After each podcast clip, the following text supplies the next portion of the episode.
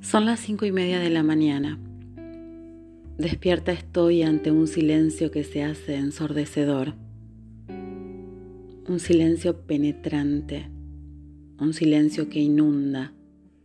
Un silencio que habita no solo las calles.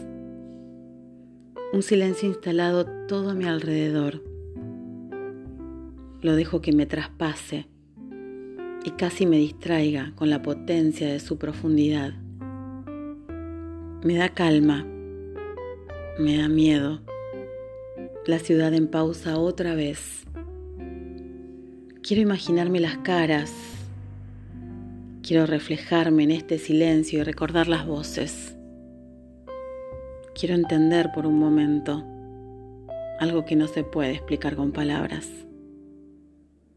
Entonces dejo que el silencio haga lo suyo, que además de las calles, el aire y esta ciudad intervenida, inunde también mi alma. Lo respiro, lo saludo, lo invito, lo hago parte.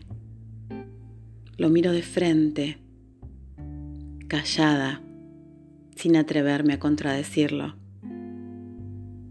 un silencio que tomó protagonismo, que nos conmueve y asusta de a ratos. Salto de mi cama y descalza camino hasta la ventana.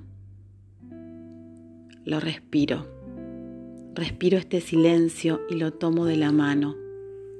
Me lo quedo, me hago amiga y lo invito a dormir conmigo.